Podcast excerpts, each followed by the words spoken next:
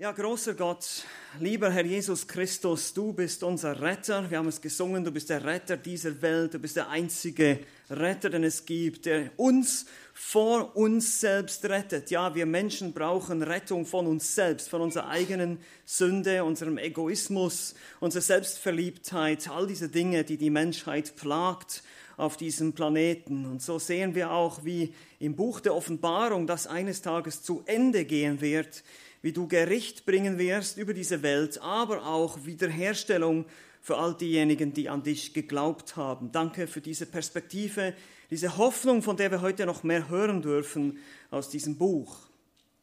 Bitte gib uns einfach Einsicht und Weisheit, durch deinen Geist dein Wort zu verstehen. Amen.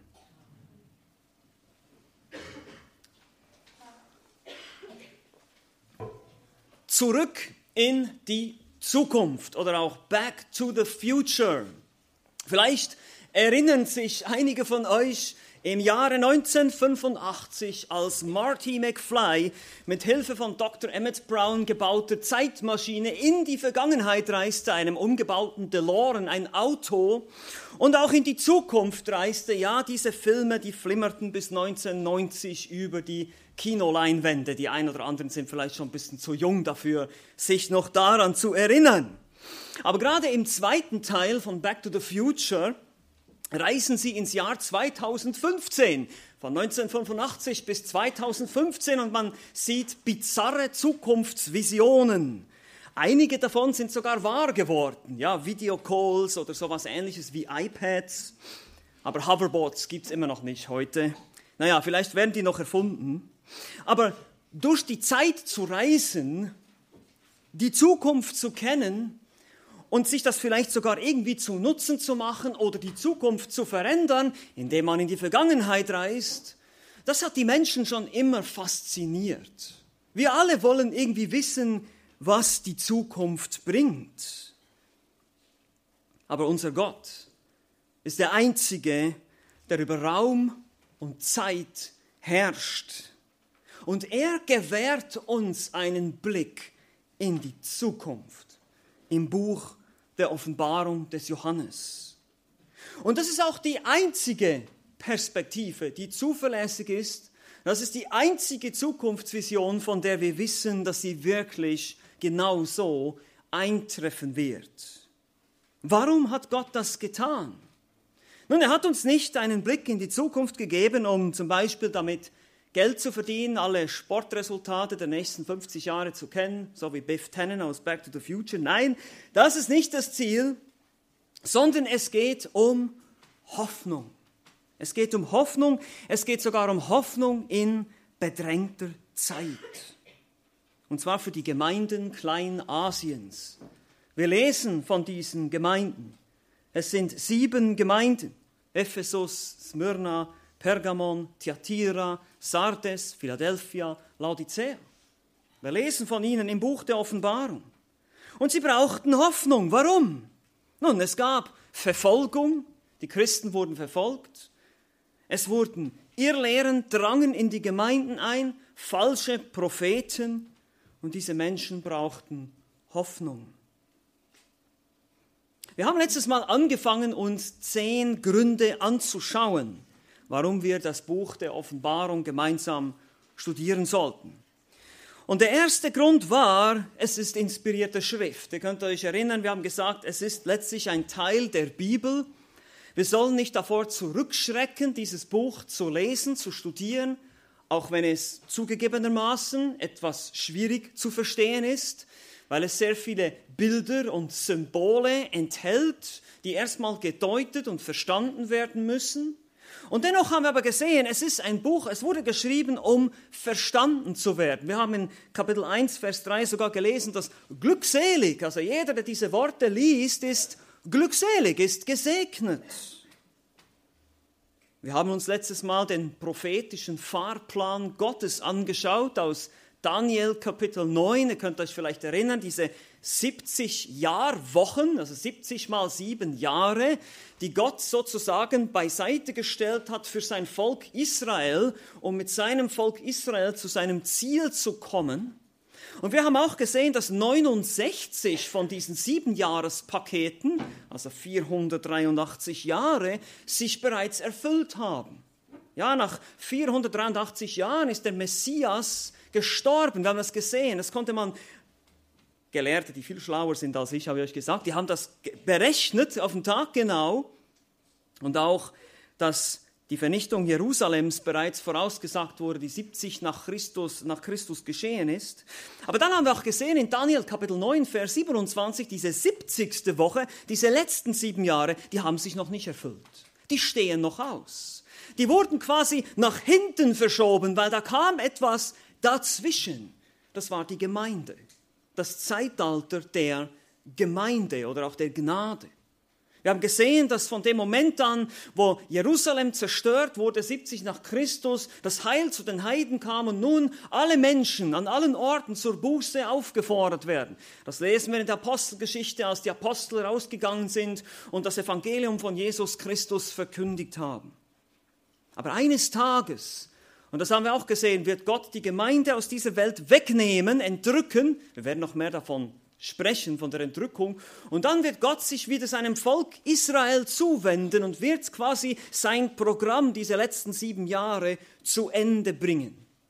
Und diese letzten sieben Jahre, vor allem die zweite Hälfte dieser sieben Jahre, das wird uns ganz ausführlich beschrieben im Buch der Offenbarung ab Kapitel 6 bis Kapitel 19 und darüber hinaus. Das ist ein wichtiger Grund. Es ist das grande Finale der Bibel. Back to the Future Teil 27, keine Ahnung. Einfach das absolute Ende, das Ende der Geschichte. Und deshalb ist es wichtig. Ja, das ist, ähm, Martin, du hast mir vorhin ein gutes Beispiel äh, genannt, äh, wie die Offenbar also die Bibel ohne Offenbarung ist wie ein Fernrohr, durch das man durchguckt und vorne hält man die Hand hin. Da fehlt einfach etwas. Das Ende, die, die letztendliche Perspektive, die letztendliche Hoffnung, die fehlt uns. Was geschieht da ganz am Ende? Und das ist genau das, was das Buch der Offenbarung uns gibt, das Ende der Geschichte. Also sie ist inspirierte Schrift und zweitens haben wir gesehen, Sie ist eine Offenbarung Jesu Christi. Das heißt es gleich im ersten Vers, Offenbarung Jesu Christi, eine Entschleierung. Dieses Wort Apokalypsis bedeutet Entschleierung, Enthüllung. Das ist, wenn man den Vorhang zurückzieht und in die Herrlichkeit blicken kann. Das ist genau das, was dieses Buch uns gewährt. Nicht nur einen Blick in die Zukunft, sondern auch einen Blick in den Himmel, das werden wir noch sehen, in die Herrlichkeit Gottes, den Thronsaal Gottes oder auch die zukünftige Welt, die neue Erde, der neue Himmel, all diese Dinge werden uns gezeigt. Und deshalb macht es unseren Herrn Jesus Christus groß, weil er ist die Hauptfigur in diesem Buch. Er ist die Hauptperson. Er ist derjenige, der angebetet wird. Er ist derjenige, der die Gerichte bringt. Er ist derjenige, der die Erlösung bringt. Er ist derjenige, der sein Friedensreich bringt. Das ist die Hauptperson. Jesus Christus wird uns ganz groß und herrlich dargestellt. Eben nicht mehr als Baby in der Krippe, sondern jetzt als verherrlichter Gottmensch. Und da sind wir letztes Mal stehen geblieben. Zehn Gründe, warum wir die Offenbarung studieren. Und heute schauen wir uns tatsächlich Grund drei, vier, fünf und sechs an. Wir kommen ein bisschen weiter. Ist schön, oder? Gut. Gut aufpassen. Ah, übrigens auf den Handouts hat sich ein kleiner Fehler eingeschlichen. 3, 4, 5 und 6 ist das, okay? Die Nummerierung. 3, 4, 5 und 6 schauen wir uns an. Also Grund 3. Warum sollen wir die Offenbarung studieren? Grund 3. Sie gibt uns Hoffnung. Habe ich am Anfang schon betont. Sie gibt uns Hoffnung. Und hierzu müssen wir etwas die Hintergründe des Buches verstehen. Was war damals los? Im ersten Jahrhundert, 90 bis 95 nach Christus, als Johannes auf Patmos, auf der Insel Patmos in der, in der Ägäis, im Mittelmeer, da kann man übrigens heute noch hingehen, also Ägäis, ähm, diese Offenbarung, diese Vision bekommt. Der Autor nennt sich viermal Johannes, Kapitel 1, Vers 1, Vers 4, Vers 9. Und schon zu Beginn der christlichen Überlieferung, als man die Kirchengeschichte ein bisschen studiert, wurde einstimmig Johannes der Apostel als Autor dieses Buches identifiziert. Viele Zeitzeugen oder aus dem zweiten Jahrhundert, Justin der Märtyrer, Irenäus, Clemens von Alexandrien, Tertullian und andere haben darüber geschrieben, dass er der Autor des Buches der Offenbarung ist. Nun, es gab natürlich Liberale, die das anzweifeln, wie es ja immer gibt. Es gibt ganz viele Angriffe immer gegen die Bibel, das kennen wir schon und damit wollen wir uns jetzt nicht zu sehr aufhalten. Aber da wurde zum Beispiel ein Argument gebracht, ja, das Vokabular ist ganz anders als zum Beispiel vom Evangelium von Johannes oder von den Johannesbriefen. Nun, es ist ja logisch, das Buch der Offenbarung ist ein prophetisches Buch. Und daher muss er ja auch ein anderes Vokabular haben als zum Beispiel in einem Evangelium, wo er die Geschichte von Jesus auf dieser Erde aufzeichnet. Das, das ist kein Argument, dass es kein, nicht derselbe Autor sein kann. Aber im Gegenteil, es gibt sehr viele Parallelen zwischen dem Buch der Offenbarung und auch dem, dem Evangelium oder den anderen Schriften des Johannes. Beispielsweise wird Jesus Christus im Johannesevangelium und auch in der Offenbarung allein als das Wort Gottes bezeichnet. Oder auch im ersten Johannesbrief und im Johannesevangelium finden wir seine Lieblingsverben, verführen, überwinden oder auch das Lieblingswort wahr. Also er hat bestimmte Worte, die er gerne benutzt, die man in der Offenbarung wie auch in den anderen johanninischen Schriften findet. Ganz interessant ist auch Johannes ähm, 1937 und Offenbarung 1, Vers 7 sind beide ein Zitat aus Zacharia, und dieses Zitat folgt nicht der griechischen Übersetzung des Alten Testaments, sondern ist eine andere Übersetzung, aber die stimmen miteinander überein. Also man könnte hier viele Beispiele anführen, und das ist euch vielleicht ein bisschen zu viel jetzt, aber man kann zeigen, dass es Parallelen gibt vom Schreibstil, vom Vokabular, sogar von der Grammatik, vom Syntax her, wie er die ganzen Sätze aufbaut, dass es derselbe Schreiber ist. Im Griechischen natürlich kann man das sehr gut sehen. Also es ist Johannes, der Apostel. Das gibt keinen Zweifel. Aber viel wichtiger für uns ist, warum? Warum schrieb er denn eigentlich? Nun, du sagst jetzt vielleicht, okay, ähm, er hat ja die Offenbarung bekommen durch den Herrn Jesus Christus und durch einen Engel, das lesen wir gleich am Anfang. Aber trotzdem war da eine Absicht dahinter. Dieser Engel hat gesagt, so schreibe dieses Buch mit einer bestimmten Absicht. Und wie schon gesagt, Johannes war der letzte noch lebende Apostel. Als alter Mann, er war aber schon in seinen 80er oder 90er Jahren, lebt er auf der Insel Patmos im Exil. Wie schon gesagt, diese Insel liegt südwestlich von Ephesus in der Ägäis, also eine der griechischen Inseln. Wenn ihr die griechischen Inseln kennt, ganz unten im Süden, Rhodos, Kreta, geht ein bisschen weiter nach oben, dann findet ihr irgendwo diese kleine Insel Patmos.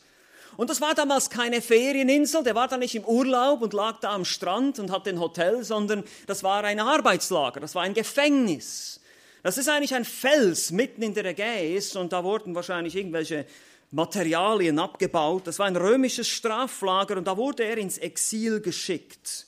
Und zwar, weil er das Evangelium verkündigte. Das lesen wir in Kapitel 1, Vers 9. Als Johannes verhaftet wurde, hielt er sich wohl in Ephesus auf und diente der dortigen Gemeinde sowie eben auch den anderen sechs Gemeinden. Er hatte da einen Dienst.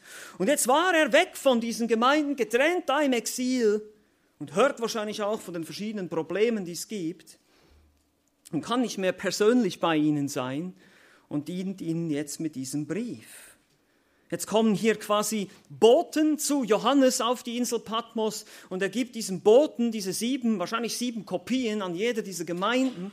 Deshalb heißt es immer wieder dem Engel der Gemeinde, das sind wahrscheinlich Boten hier, Boten, Sendboten, das Wort Angelos kann auch Bote bedeuten schickt diesen Boten dahin, zu dieser Gemeinde, zu dieser Gemeinde, zu dieser Gemeinde. Die müssen all diese Worte hören. Wir sehen auch, dass einer der Gemeindehirten, man vermutet, dass es ein Gemeindehirte war, der Antipas, Kapitel 2, Vers 13, bereits den Märtyrertod erlitten hat und die Verfolgung unter dem Kaiser Domitian würde er so richtig losbrechen über die Gemeinden. Sie waren im Begriff, in vollem Maße auszubrechen. Und dazu kam eben noch, dass in einigen Gemeinden sich Irrlehren eingeschlichen haben. Gesetzlichkeit, Lieblosigkeit, Kälte. Es ist interessant. Es ist gerade mal ein paar Jahrzehnte her, wo die Apostel gewirkt haben, das ist so 50er, 60er Jahre, also im ersten Jahrhundert natürlich. Und jetzt sind wir in den 90er Jahren. Also ein paar Jahrzehnte und diese Gemeinden sind schon abgekühlt in ihrer Liebe, die haben schon alle möglichen Irrlehren reingelassen. Nur zwei von sieben Gemeinden sind noch treu. Die anderen sind entweder schon komplett weg vom Fenster oder lauwarm, so wie die Gemeinde in Laodicea, oder sie haben sonst irgendwelche Probleme mit Irrlehren und falschen Propheten. In dieser Situation müssen wir uns mal vorstellen, wie das war für Johannes. Er sitzt da auf diesem Felsen in der Ägäis. Er ist 90 Jahre alt, ein alter Mann. Er muss hier krampfen und krüppeln in diesem Arbeitslager. Er ist völlig kaputt und erschöpft und hört von diesen Gemeinden, die sind geschüttelt, werden die durchgerüttelt durch Irrlehren, durch Verfolgung, durch Druck, durch das römische Reich. Die sind schon, sie, fünf von sieben sind schon fast am Absterben.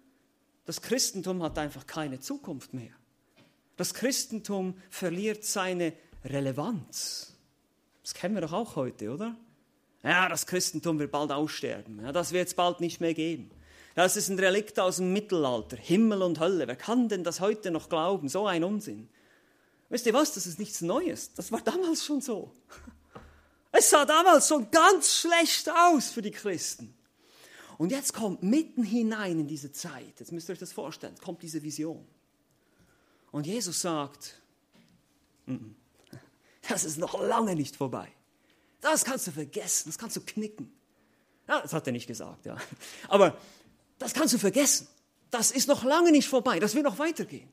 Und es wird am Ende noch viel schlimmer werden, aber es wird auch besser werden. Weil ich werde siegen am Ende.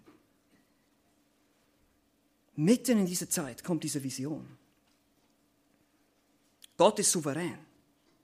Er hält die Ereignisse der Geschichte in seiner Hand. Niemand kann ihm seinen Plan vereiteln. Das Böse wird immer wieder gegen ihn angehen und wir werden das noch sehen. Das ultimative Böse, der Antichrist und der falsche Prophet und der Teufel und hunderte von Millionen von Dämonen werden versuchen, diesen Plan zu vereiteln und sie werden es nicht schaffen. Sie werden es nicht hinkriegen. Gott ist stärker, Gott ist souverän, Gott siegt, Jesus siegt. Das ist die Botschaft der Offenbarung. Das Böse wird kläglich versagen. Auch wenn es jetzt nicht danach aussieht. Hey, wie aktuell ist das für uns heute? Auch wenn wir jetzt denken, boah, das Böse ist überall. Das Böse hat überall die Oberhand. Was ist eigentlich los? Und genau das hat sich Johannes wahrscheinlich auch gefragt. Was ist eigentlich los? Aber Jesus sagt, nein, nein, nein, warte noch. Warte noch, da kommt noch viel mehr. Und der Teufel wird noch viel mehr probieren, aber er wird es nicht schaffen. Er wird mich nicht überwinden. Für eine Perspektive, was für eine Hoffnung. Und die haben wir doch auch heute nötig. Und deshalb müssen wir die Offenbarung lesen. Deshalb dürfen wir dieses Buch nicht ausblenden. Wir müssen es lesen. Es ermutigt uns. Und auch wenn du dieses Buch liest und vielleicht nicht alle die Symbole richtig verstehen kannst, du wirst eines ganz sicher sehen. Jesus siegt am Ende. Das Gute siegt am Ende. Das sehen wir. Das ist ziemlich klar. Das kann man eigentlich gar nicht verpassen in diesem Buch. Dann hast du schon viel verstanden, schon sehr viel von diesem Buch. Es ist nämlich eine Botschaft der Hoffnung. Also, zehn Gründe, warum wir die Offenbarung studieren. Sie ist inspirierte Schrift, also sie gehört zur Bibel. Sie macht unseren Herrn Jesus groß, sie gibt uns Hoffnung und jetzt viertens, sie bewahrt uns vor Spekulationen. Das ist ein interessanter Punkt. Gott wusste, warum wir ein Buch über die Zukunft brauchen. Warum? Warum brauchen wir ein Buch, das das Ende der Welt beschreibt oder auch den Neuanfang? Weil es gibt unendlich viele Spekulationen darüber, wie diese Welt untergehen wird. Ihr habt das sicher schon gehört. Ein riesiger Meteorit prallt auf die Erde, Sonnenstürme, oder in fünf Milliarden Jahren wird sich unsere Sonne aufblähen zu einer Supernova und die Erde verschlingen. Oder der Klimawandel natürlich und so weiter und so weiter. Aber das Problem ist auch, nicht nur in der Welt gibt es viele Spekulationen, wie diese Welt untergehen könnte, es gibt sie auch in der Christenheit. Das ist das Problem. Es gibt viele Theorien darüber, wie die Offenbarung auszulegen und zu verstehen ist. Und hier einfach ein, ein wichtiger Tipp für dich. Lege nicht die Zeitung neben die Bibel. Tu das nicht. Weil die Durchfallquote ist 100% in den letzten 2000 Jahren. Also jeder, der versucht hat, irgendwie jetzt momentane Ereignisse prophetisch zu deuten, fällt durch. Und wir werden noch sehen, warum das so ist, weil all diese prophetischen Ereignisse erst noch kommen werden. Die sind noch gar nicht passiert. Und deshalb fällst du durch. Du wirst nicht herausfinden, wer der Antichrist ist. Du wirst die Zahl 666 nicht berechnen können. Das werden erst die Menschen können, die leben in dieser Zeit, die hier beschrieben wird. Vorher nicht. Einfach mal so als Anfang. Und das Zweite, was sehr wichtig ist, wir legen die Offenbarung grammatisch, historisch aus. Ihr kennt das, einige von euch kennen es, einige nicht. Grammatisch, wir schauen auf den Wortsinn und historisch, wir schauen auf den Hintergrund, den kulturellen Hintergrund. Warum hat der Autor geschrieben? Wir, wir folgen dem normalen Wortsinn. Und das ist aber leider nicht immer so gewesen. Im Laufe der Kirchengeschichte hat es verschiedene Entwicklungen gegeben und verschiedene Menschen gesagt, na, das können wir nicht. Wir können das nicht alles so wörtlich nehmen, wir müssen das alles bildlich verstehen, weil da gibt es ja auch viele Symbole und Bilder, es ist ja auch verständlich. Und deshalb gab es in dem Laufe der Geschichte grundsätzlich vier Ansätze. Und jetzt müsst ihr euch anschnallen. Ich, ich mache das nur ganz kurz, aber ich möchte, dass ihr das mal gehört habt, weil nicht jeder versteht die Offenbarung so, wie wir das hier verstehen. Und das ist gut, wenn ihr das wisst, wenn ihr auch, warum, wenn ihr auch wisst, warum wir das nicht so verstehen, warum wir denken, dass es falsch ist. Okay? Also vier Ansätze. Und ich werde für den vierten plädieren am Ende. Also drei sind falsch und der vierte ist richtig aus unserer Sicht. Okay? Ganz einfach. So. Der erste Ansatz, der sogenannte präteristische Ansatz. Von präter, vorbei, heißt das auf Latein. Präteritum kennen Kinder vielleicht aus der Schule. Ne? Das Präteritum, Vergangenheitsform, ist vorbei. Ne? So, okay? Also Präterismus. Und er sagt, die Offenbarung ist eine Beschreibung der Ereignisse im ersten Jahrhundert, also der Untergang Jerusalems, oder des ersten bis fünften Jahrhunderts, der Untergang des römischen Reiches. Nun, das ist etwas schwierig, etwas problematisch, hm, weil die Offenbarung wiederholt betont, prophetisch zu sein, also die Zukunft vorauszusagen. Und es ist unmöglich, alle Ereignisse, die tatsächlich im ersten Jahrhundert geschehen sind, die Zerstörung Jerusalems und, die, und der Untergang des römischen Reiches, zu sehen in der Offenbarung, dass sich das irgendwie erfüllt hat in der Symbolik der Offenbarung. Ganz besonders zum Beispiel die Wiederkunft Jesu Christi ist ja auch noch nicht geschehen im ersten Jahrhundert oder im fünften Jahrhundert. Also wissen wir, das kann nicht sein, das ist nicht realistisch. Das ist der erste Ansatz. Zweiter Ansatz, ich gehe das nur ganz kurz durch, der historische Ansatz. Das sagt es schon ein bisschen. Historisch, Geschichte.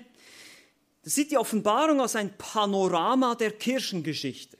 Ja, also diese ganzen Symbole hier, die Tiere und die Hörner und was wir da alles finden, das sind Symbole für, äh, für die Ereignisse, die, die, zum Beispiel die Invasion der Barbaren in Rom, der Aufstieg der römisch-katholischen Kirche, die verschiedenen Päpste, das Auftreten des Islams, die französische Revolution. All diese Dinge wollen diese Gelehrten, die das glauben, da drin sehen. Und das Problem damit ist natürlich, es beraubt die Offenbarung jeglicher Bedeutung für die ursprünglichen Empfänger, also für die Leute von damals. Was wussten die schon von der französischen Revolution? Das macht überhaupt keinen Sinn. Ja? Also die müssen das ja auch irgendwie verstanden haben. Er sagte am Anfang, glückselig ist, wer liest. Und wenn es so irgendwelche Dinge sind, und das Problem ist ja auch, dass viele der Menschen oder viele der Gelehrten, die das lehren, sich auch nicht einig sind, welches Ereignis jetzt genau zu welchem Symbol passt, da gibt es dann ganz verschiedene Variationen und Ansichten. Und drittens haben wir noch einen dritten Ansatz, das ist der idealistische Ansatz, also von Ideal. Er wird auch allegorisch oder nicht wörtlich genannt, und da haben wir schon das ganze Problem. Er sagt, dass diese Offenbarung, dieses Buch im Prinzip eine zeitlose Beschreibung ist zwischen dem Kampf von Gut und Böse. Das heißt, alle Ereignisse, die ihr hier drin findet, haben keinerlei historischen Bezug. Das sind keine historischen Ereignisse, das sind keine historischen Personen. Ich meine jetzt von historisch im Sinne von auch zukünftige Personen, die irgendwie mal auf der Weltbühne erscheinen werden. Zum Beispiel der Antichrist, das ist nicht eine Person, das ist nur ein Symbol für alle möglichen bösen Mächte, die immer wieder versuchen, das Christentum zu vernichten. Also das ist der idealistische Ansatz oder allegorisch. Und auch das widerspricht der klaren Aussage, dass das Buch prophetisch ist, wenn wir gleich anschauen. Und auch, dass es eben, wenn man es wörtlich versteht, tatsächliche Ereignisse voraussagt, tatsächliche Personen beschreibt. 144.000 Juden, Evangelisten, zwei Zeugen in Offenbarung 11 oder auch den Antichristen als Person, der handelt und der spricht und der Dinge tut.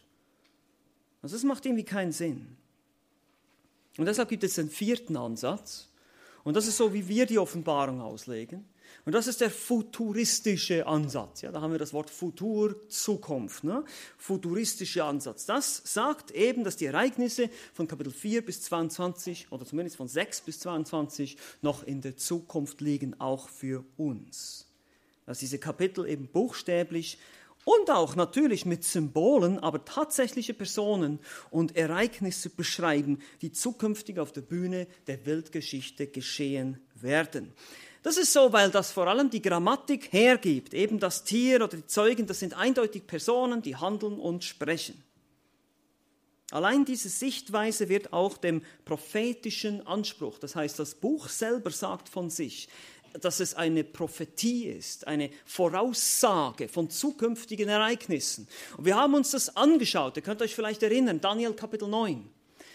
Daniel liest den Propheten Jeremia und er liest, was liest er da?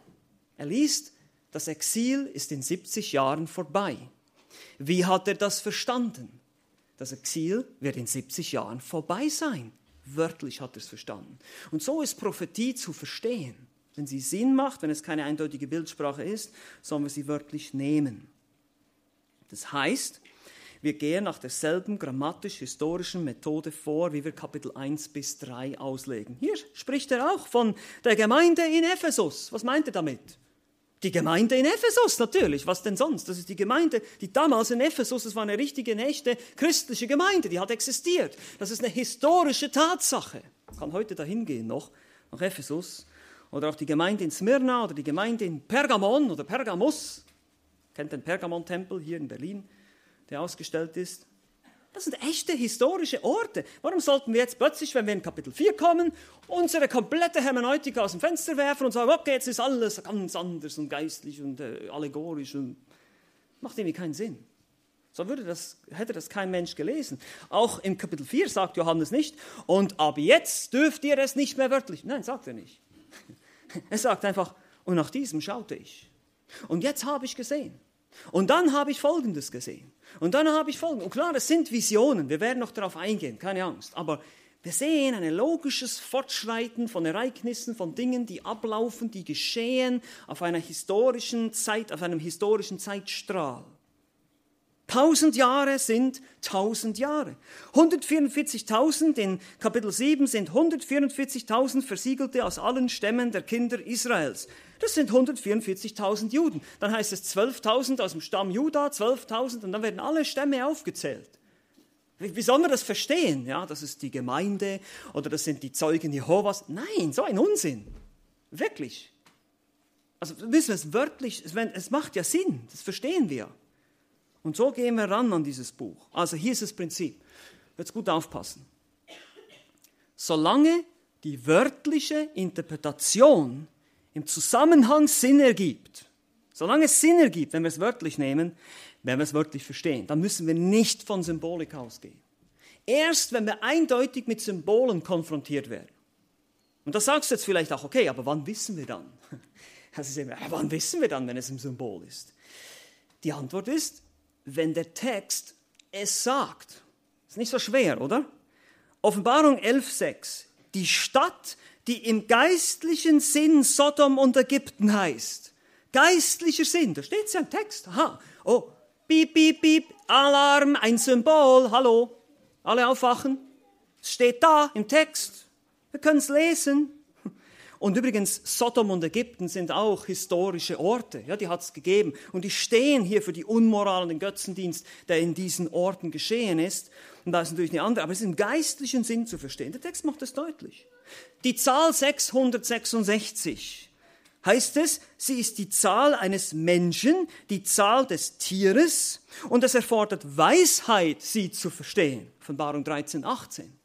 Okay, das erfordert Weisheit, es ist eben nicht irgendwie 666 Tage oder irgendwas, sondern es ist irgendwie ein Symbol. Davon kann man ausgehen, weil der Text, aus dem Kontext geht es hervor.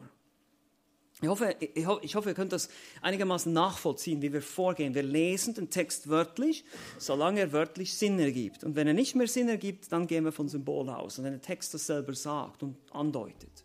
Und das werden wir immer wieder sehen. Der Text wird es andeuten.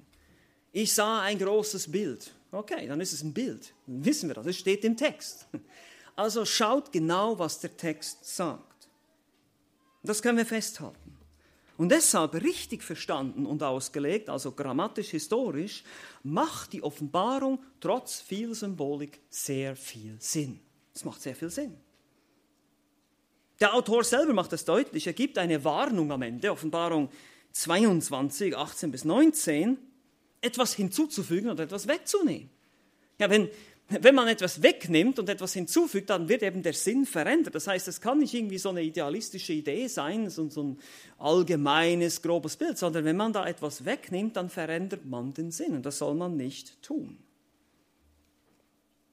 Und wie ich schon gesagt habe, die Offenbarung ist der Schlussstein, es ist der Buchdeckel der Bibel, es bringt die gesamte Heilsgeschichte zum Ende. Die Story ist zu Ende. Die Geschichte ist zu Ende. Und das allein spricht für eine futuristische Auslegung. Und nicht einfach, ja, alles ist schon im ersten Jahrhundert geschehen. Das kann gar nicht sein. Wir werden noch sehen, wie gesagt, ich, ich, ich stelle jetzt hier ein bisschen steile Behauptungen auf, aber wir werden das, wenn wir da durchgehen, werden wir das auch sehen gemeinsam. Wir wollen das anschauen. Wir können das einfach nicht alles heute machen. Sonst wird es zu spät. Sonst sind wir um 8 noch hier oder nee, um 12 oder so. Nee, das wollen wir nicht. Aber kommt einfach wieder. Ja? Also, inspirierte Schrift, sie macht den Herrn Jesus groß, sie gibt uns Hoffnung, sie bewahrt uns vor Spekulation. Fünftens, sie gibt uns Klarheit. Das Buch der Offenbarung ist eben nicht so mysteriös, nicht so mysteriös und unklar, wie viele meinen. Es ist schon ein Stück weit, ja, gebe ich zu. Aber man kann es verstehen. Man kann es verstehen. Das Buch ist eine Offenbarung. Also der Titel selber deutet an, es soll irgendwie Klarheit bringen, es soll irgendwas entschleiern, nicht verschleiern. Und deshalb muss es verstanden werden können, irgendwie. Das, das setzt es voraus. Es entschleiert den Herrn Jesus Christus in seiner Herrlichkeit. Aber vielleicht lassen wir einfach das Buch nochmal selber sprechen. Wie gesagt, lasst uns den Text anschauen. Was haben wir gelesen in Offenbarung 1, Vers 3? Dieser Vers ist ganz wichtig. Glückselig ist, der die Worte der Weissagung liest und die sie hören und bewahren, was darin geschrieben steht, denn die Zeit ist nahe. Wir werden noch mehr darüber sprechen, über diesen Vers, aber die sie lesen und die sie bewahren. Bewahren, die Idee von Tereo ist, ist behalten, im Kopf behalten. Also man kann es verstehen, es macht Sinn, es hat einen Inhalt, der eben Sinn ergibt. Und wie gesagt, am Ende der Offenbarung gibt es diese Warnung, nichts hinzuzufügen, nichts hinwegzunehmen. Auch das zeigt uns, wenn man irgendwas wegnimmt, verändert man den Sinn. Das heißt, es kann verstanden werden. Es muss verstanden werden, damit du gesegnet sein kannst. Also jetzt stellen, stellen, stellen wir uns das mal vor, wenn Gott macht doch nicht, oh, ich werde das jetzt alles verschleiern hier und so mysteriös machen, dass es kein Mensch verstehen kann. Ich will ja keinen segnen. Ist das Gottes Einstellung? Nein, natürlich nicht. Sicher nicht. Er will, dass wir es verstehen. Und deshalb kann es verstanden werden. Und schließlich ganz wichtig, der Autor nennt sein Werk, gut aufpassen, der Autor nennt sein Werk eine Prophetie, eine Weissagung. Das macht er auch deutlich. Glückselig, wer die Worte der Weissagung liest. Und auch ganz am Ende, wenn ihr mal ganz ans Ende blättert, in der Offenbarung Kapitel 22, da heißt es es auch nochmal, ganz am Schluss. Vers 18. Fürwahr ich bezeuge jeden, der die Worte der Weissagung dieses Buches hört. Weissagung Propheteia im Griechischen, das ist eine Prophetie.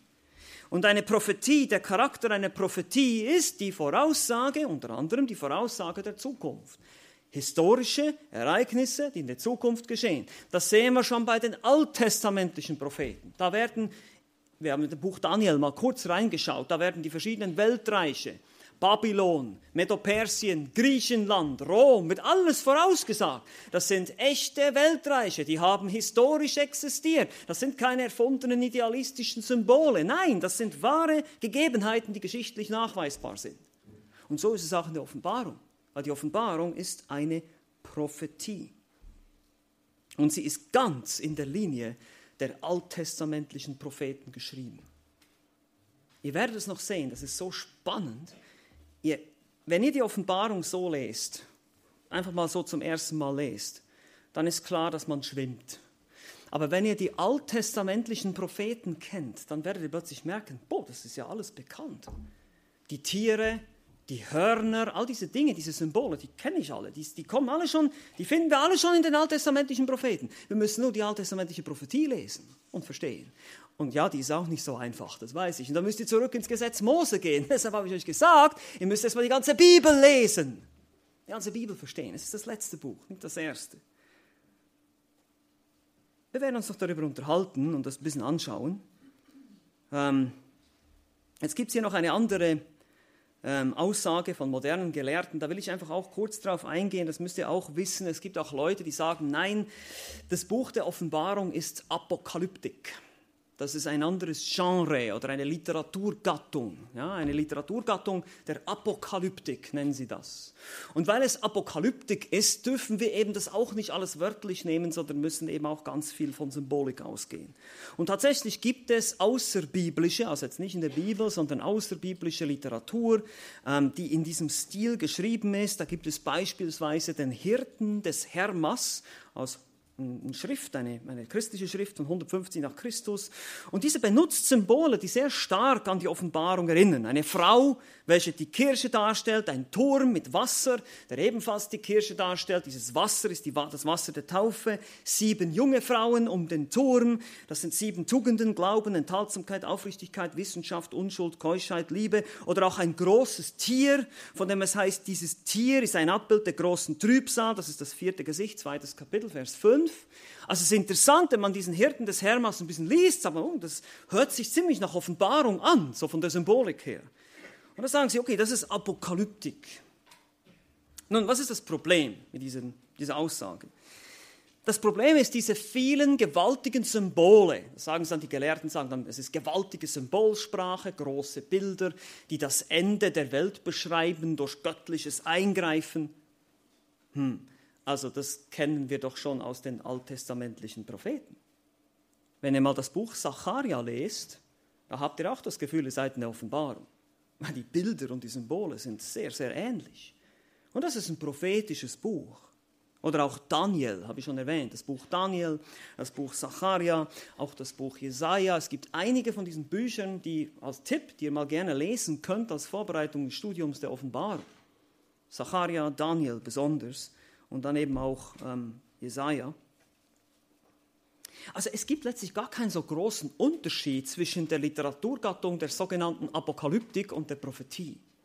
Es ist Prophetie, es ist ein prophetisches Werk. Und wie schon gesagt, das Buch sagt es selber, dass es prophetisch ist.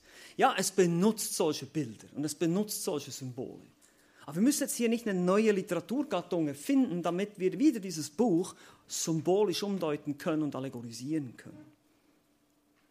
Es ist chronologisch angeordnet. Wenn ihr mal Kapitel 1, Vers 19 lest, da heißt es, schreibe, was du gesehen hast, was ist und was nach diesem geschehen soll. Also hier haben wir eine eindeutige Chronologie. Was ist, oder was du gesehen hast, das ist das erste Kapitel, die Herrlichkeit, die hat er bereits gesehen. Was ist, das sind jetzt die Gemeinden, Kapitel 2 und 3, und was danach geschehen wird. Das ist Zukunftsform. Ist das schwer zu verstehen? Nein. Das wird einem danach geschehen. Es wird nachher, nach der Gemeindezeit, wird es geschehen. Es impliziert eine logische Reihenfolge der Ereignisse, die geschildert werden. Und dann haben wir immer wieder dieses nach diesem schaute ich. Und dann sah ich. Und dann sah ich. Das kommt immer wieder. Könnt ihr durch die gesamte, das gesamte Buch gehen. Kapitel 4, Vers 1, nach diesem. Kapitel 5, Vers 1, und ich sah. Kapitel 6, Vers 1, und ich sah. Kapitel 7, Vers 1, und danach sah ich. Das ist Chronologie. Und danach, und danach, und danach. Das ist eine zeitliche Abfolge. Das ist logisch, eigentlich. Also von der Grammatik her, sage ich mal. Man einfach liest, was da steht. Und deshalb wollen wir das Buch auch so verstehen. Es sind Ereignisse, die die Zukunft betreffen und die uns deshalb eben Klarheit geben über diese Zukunft. Nicht alles, sie erklären uns nicht jedes Detail, aber sie geben uns Klarheit über die Frage, wie wird das Ganze enden. Weil nur das bringt Hoffnung. Wenn das nur so ein, so ein verwischtes, wischiwaschi, mystisches Bild ist, dann gibt es uns doch keine Hoffnung. Es gibt uns nur Hoffnung, wenn wir genau sehen können, aha, das wird geschehen, dann werden Gerichte kommen, dann wird der Teufel seinen Mann hier einsetzen, den Antichristen, aber Gott wird ihn besiegen. Wir können das ganz genau verstehen. Das ist der fünfte Grund. Also sie ist inspirierte Schrift, sie macht den Herrn Jesus groß, sie gibt uns Hoffnung, sie bewahrt uns vor Spekulationen, sie gibt uns Klarheit. Und da gibt es noch einen sechsten Grund, warum wir die Offenbarung studieren sollten. Und mit diesem Grund schließen wir jetzt ab für heute. Aber das ist ein ganz wichtiger Grund. Sie lehrt uns Gottes Furcht. Wir haben das vorhin gelesen in Psalm 111. Was ist der Anfang der Weisheit? Es ist die Furcht des Herrn, die Furcht Jahwes. Wenn ich von Furcht spreche, dann meine ich nicht Angst. Ja, das ist vielleicht für ungläubige Menschen, die haben jedes, jeden Grund, Angst zu haben. Aber Furcht im Sinne von Ehrfurcht. Ehrfurcht. Prophetische Bücher haben es so an sich, viel über Gericht zu sprechen. Schon im Alten Testament war die Hauptbotschaft der Propheten immer, ihr habt den Bund gebrochen, tut Buße, sonst kommt Gericht. Das war immer die Botschaft. Ihr könnt, äh, ihr könnt äh, Hesekiel lesen, ihr könnt, ihr könnt, viele der Propheten haben diese Botschaft drin. Es gibt vielleicht Ausnahmen wie Jona, die ein bisschen anders gestaltet sind, aber meistens war das, die, die, der Prophet musste in diese Zeit reinsprechen, das Volk Israel war abgefahren und sie mussten umkehren zu Gott. Und Gott hat gesagt, ich werde Gericht bringen, wenn ihr nicht umkehrt. Und genau so ist das Buch der Offenbarung ein Aufruf zur Buße, wie ein, wie ein alttestamentisches prophetisches Buch. Wir haben die Siegelgerichte in Kapitel 6, wir haben die Posaunengerichte in Kapitel 8 bis 9, wir haben die Schalen, die Zornschalengerichte in Kapitel 15 bis 16 und dazwischen kommen immer wieder Aufrufe zur Buße. Immer wieder, kehrt doch um, kehrt doch um, kommt doch zu Gott, glaubt an Jesus Christus. Das ist, ein, das ist eine eindeutige prophetische Botschaft dieses Buch. Und das Traurige, das Traurige ist, die Menschen tun es nicht, selbst wenn es so eindeutig sein wird. Zum Beispiel lesen wir in Kapitel 9, Vers 20. Und da, haben wir, da lesen wir schon von diesen Posaunengerichten. Da werden wirklich, da, da sterben Menschen, da kommen Millionen von Dämonen, kommen über die Welt, quälen die Menschen für, für fünf Monate. Furchtbare Dinge werden hier beschrieben. Und dann heißt es hier, die übrigen, die eben nicht gestorben sind, weil der dritte Teil der Menschheit ist gestorben hier in dieser letzten Plage. Der dritte Teil der Menschheit. Wie viele Menschen haben wir auf der Erde? Acht Milliarden sind es. Der dritte Teil, also zwei bis drei Milliarden Menschen.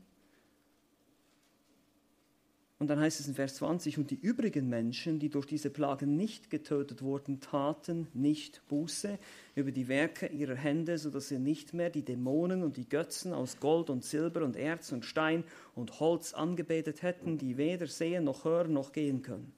Sie taten nicht Buße, weder über ihre Mordtaten noch über ihre Zauberei, noch über ihre Unzucht, noch über ihre Diebereien. Das ist das schaudert einem richtig, wenn man sich das überlegt. Was, Gott bringt diese Gerichte, man kann es eindeutig, sie wissen es.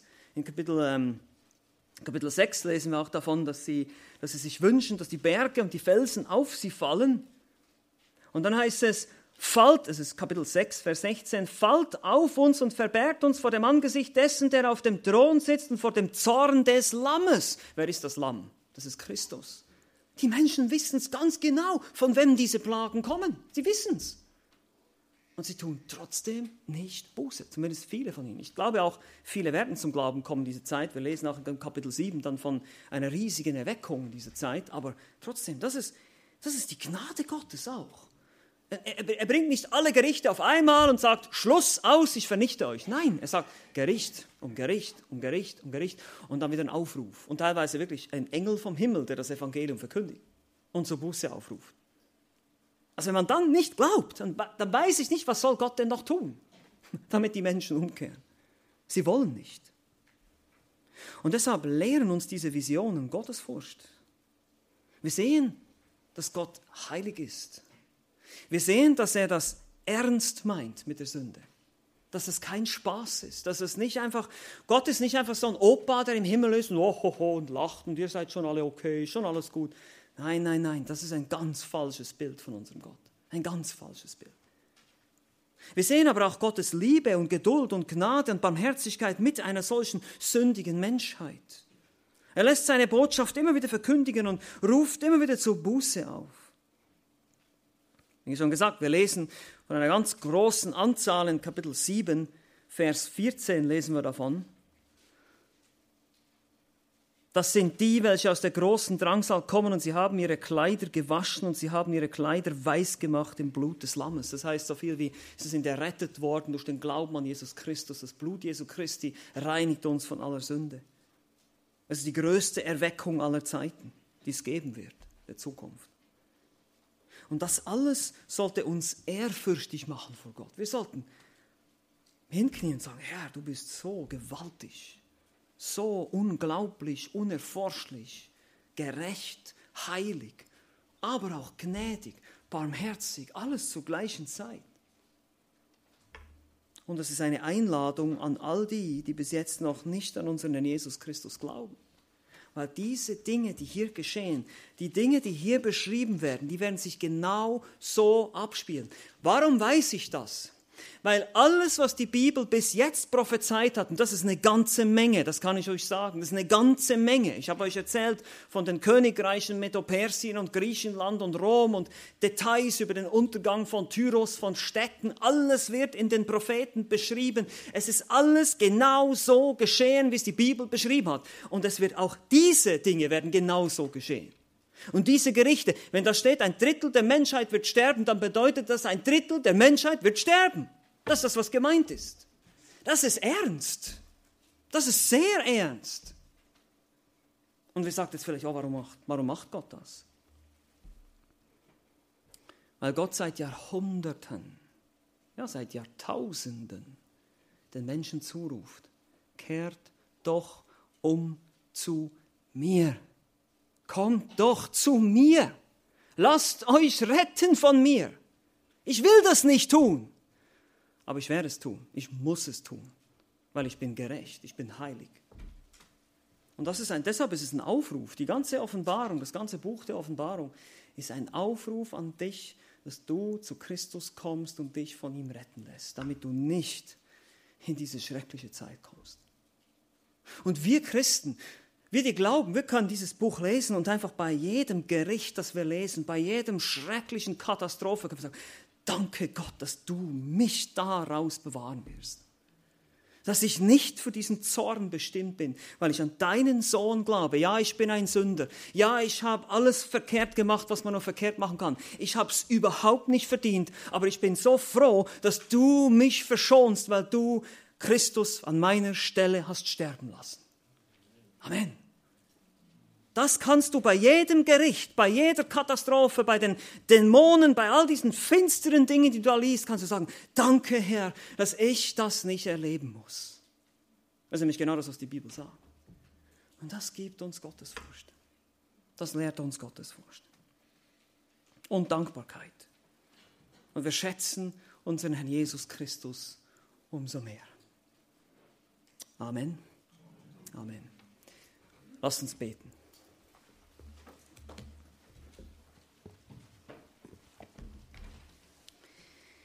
Großer Gott, wir können einfach nicht rauskommen aus dem Staunen, wenn wir dieses Buch der Offenbarung lesen.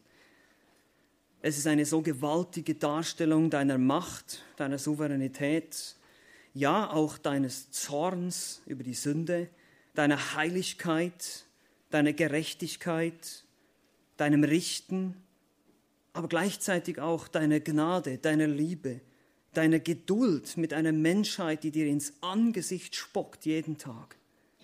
Wir können das, wir können das sehen in dem Buch der Offenbarung, auch wie die Seelen der Märtyrer schreien, Herr, wie lange noch willst du warten mit dem Gericht? Und du wartest, bist geduldig.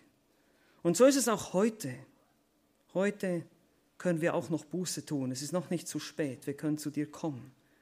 Wir können an dich glauben. Du bist für uns gestorben, Jesus Christus. Du hast bezahlt für unsere Schuld am Kreuz. Und bei jedem Gericht, bei jeder Katastrophe, die wir lesen in diesem Buch, wollen wir Danke sagen.